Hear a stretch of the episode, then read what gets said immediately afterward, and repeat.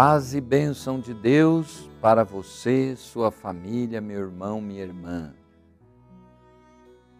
Que a graça divina neste sexto domingo da Páscoa esteja no seu coração. Hoje é dia 14 de maio.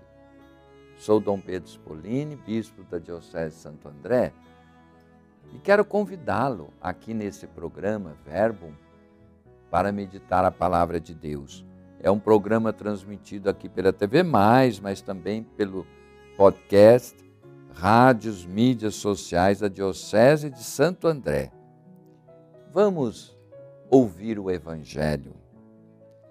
Se me amais, guardareis os meus mandamentos, diz Jesus no Evangelho de João, capítulo 14, versículo 15 a 21.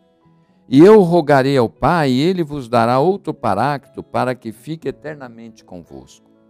É o Espírito da verdade que o mundo não pode receber, porque não o vê nem o conhece, mas vós o conheceis. Porque permanecerá convosco e estará em vós. Não vos deixarei órfãos, voltarei a vós. Ainda um pouco de tempo e o mundo já não me verá Vós, porém, me tornareis a ver, porque eu vivo e vós vivereis. Naquele dia conhecereis que estou em meu Pai, e vós em mim e eu em vós. Aquele que tem os meus mandamentos e os guarda, esse é que me ama. E aquele que me ama será amado por meu Pai. E eu amarei e me manifestarei a Ele. Palavra da salvação. Veja as palavras maravilhosas que Jesus nos dirige. Prestes a se afastar deste mundo, Jesus continua instruindo seus discípulos a respeito dos seus próximos passos.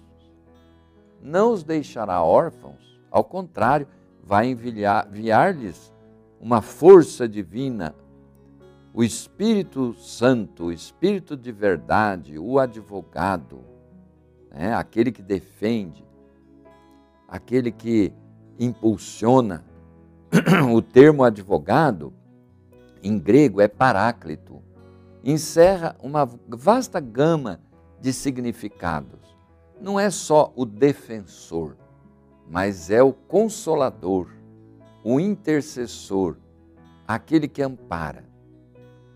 Para estar em condições de receber o Espírito Santo, há duas exigências: amar Jesus, obedecer os seus mandamentos. E o mundo? O que é o mundo? O mundo é a sociedade que não conhece Deus, está assentada na injustiça, não consegue perceber a presença transformadora de Deus através do seu espírito. Porque o mundo pensa no poder, no dinheiro, nos bens materiais e basta. São esses objetivos materialistas, intramundanos, que não têm a perspectiva da eternidade, da presença de Deus em todas as coisas. Os discípulos, entretanto, poderão se beneficiar da presença e do amor do Espírito Santo de Jesus e do Pai.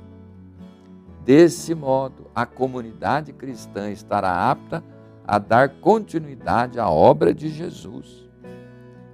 Somente unidos a Jesus nos livramos das ilusões que querem dominar, domesticar a comunidade cristã para que ela não cumpra o seu papel profético de anunciar o reino de Queridos irmãos e irmãs, nesse dia santo em que nós nos unimos a Jesus de uma forma toda especial, participando da Santa Missa, comungando seu corpo e sangue, além de ouvir a sua palavra, sejamos todos fortificados, renovando nossa fé, nossa esperança, para podermos com mais intensidade viver a caridade.